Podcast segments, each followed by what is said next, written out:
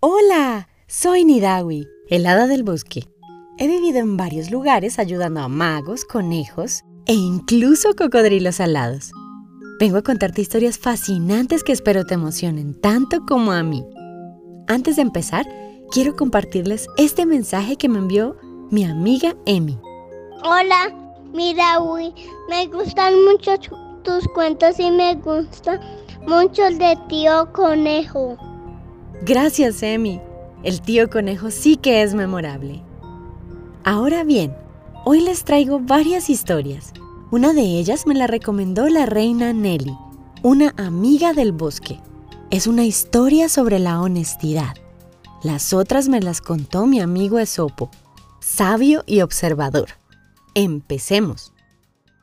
Hace muchos siglos atrás, el emperador de China hizo un gran anuncio.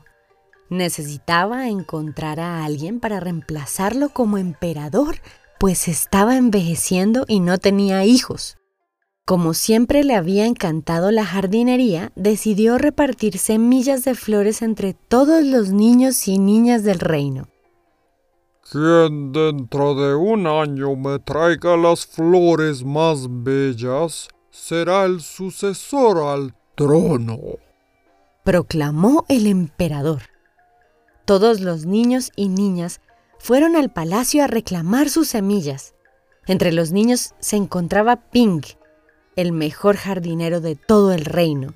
Sus habichuelas y melones eran siempre las más dulces y sus flores las más coloridas y perfumadas del mercado. Con cuidado, él plantó la semilla que el emperador le había dado en una maceta con tierra fértil.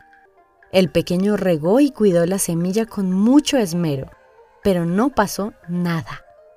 Sin embargo, las semillas de los otros niños brotaron rápidamente y crecieron hasta convertirse en hermosas flores de todos los colores y tamaños.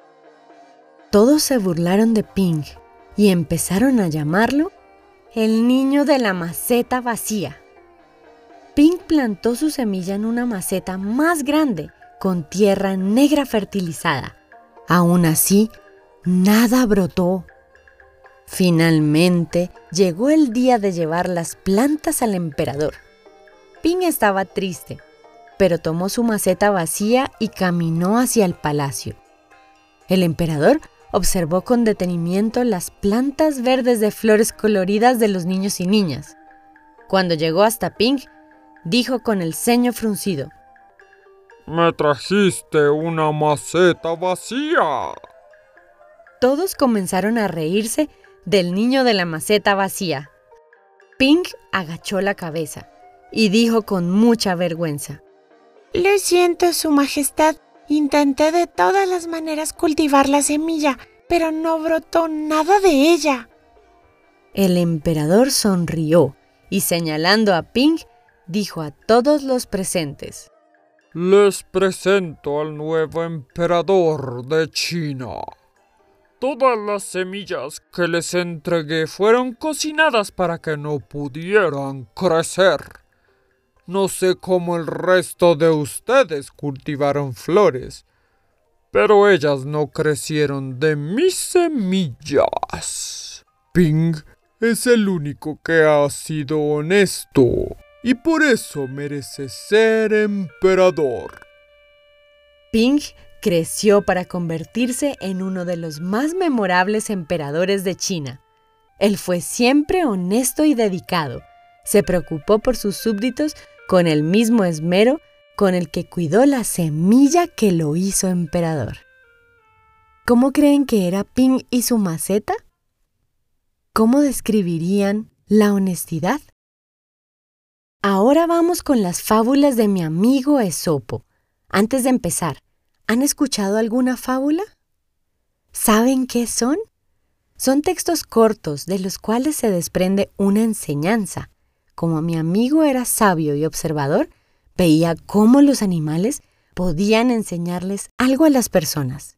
Escuchemos. La liebre y la tortuga. Cierto día una liebre se burlaba de las cortas patas y lentitud al caminar de una tortuga. Pero ésta, riéndose, le replicó.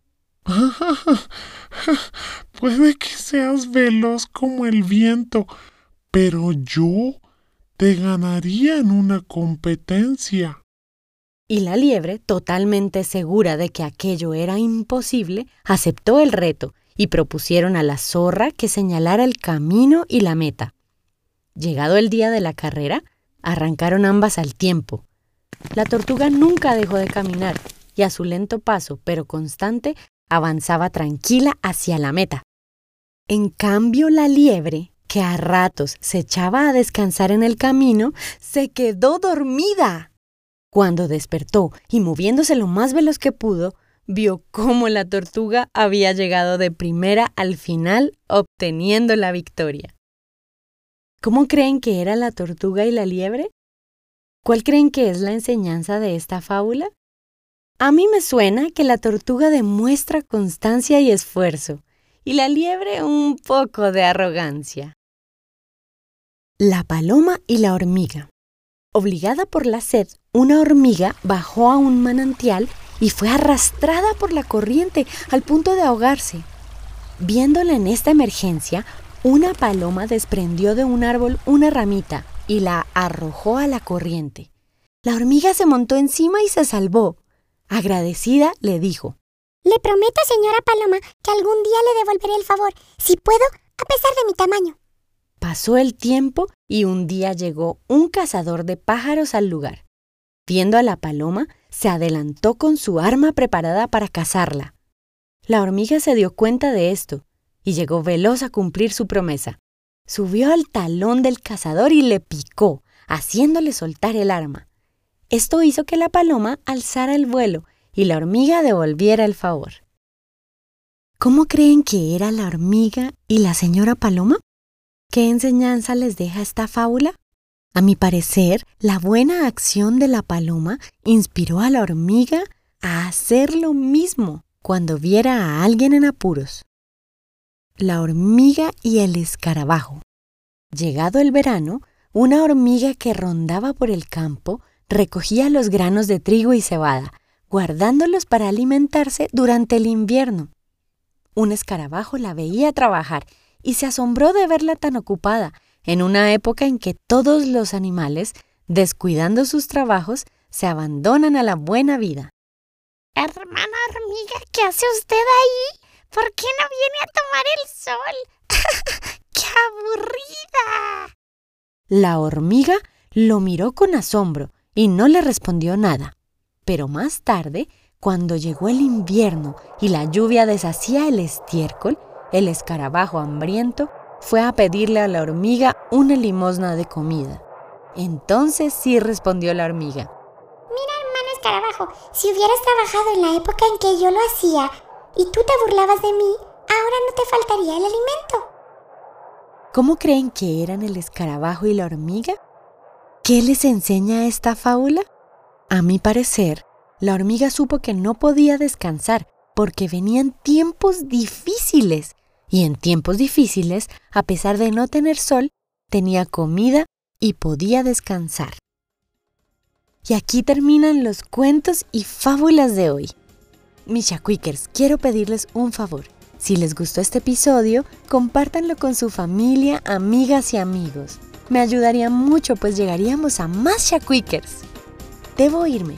El tío Flacao y Ramón vendrán a recogerme en su bicicleta para que vayamos a desayunar a la Alameda donde los pajaritos. Antes de irme, quiero agradecer a todos los Shaquickers que me escuchan y a quienes comparten sus creaciones y agradecerle a la reina Nelly la recomendación del cuento de hoy. No olviden que pueden compartir sus creaciones o recomendarme historias en el Facebook de Voces Encantadas o en arroba Voces Encantadas en Instagram. Recuerda, sueña y sé feliz.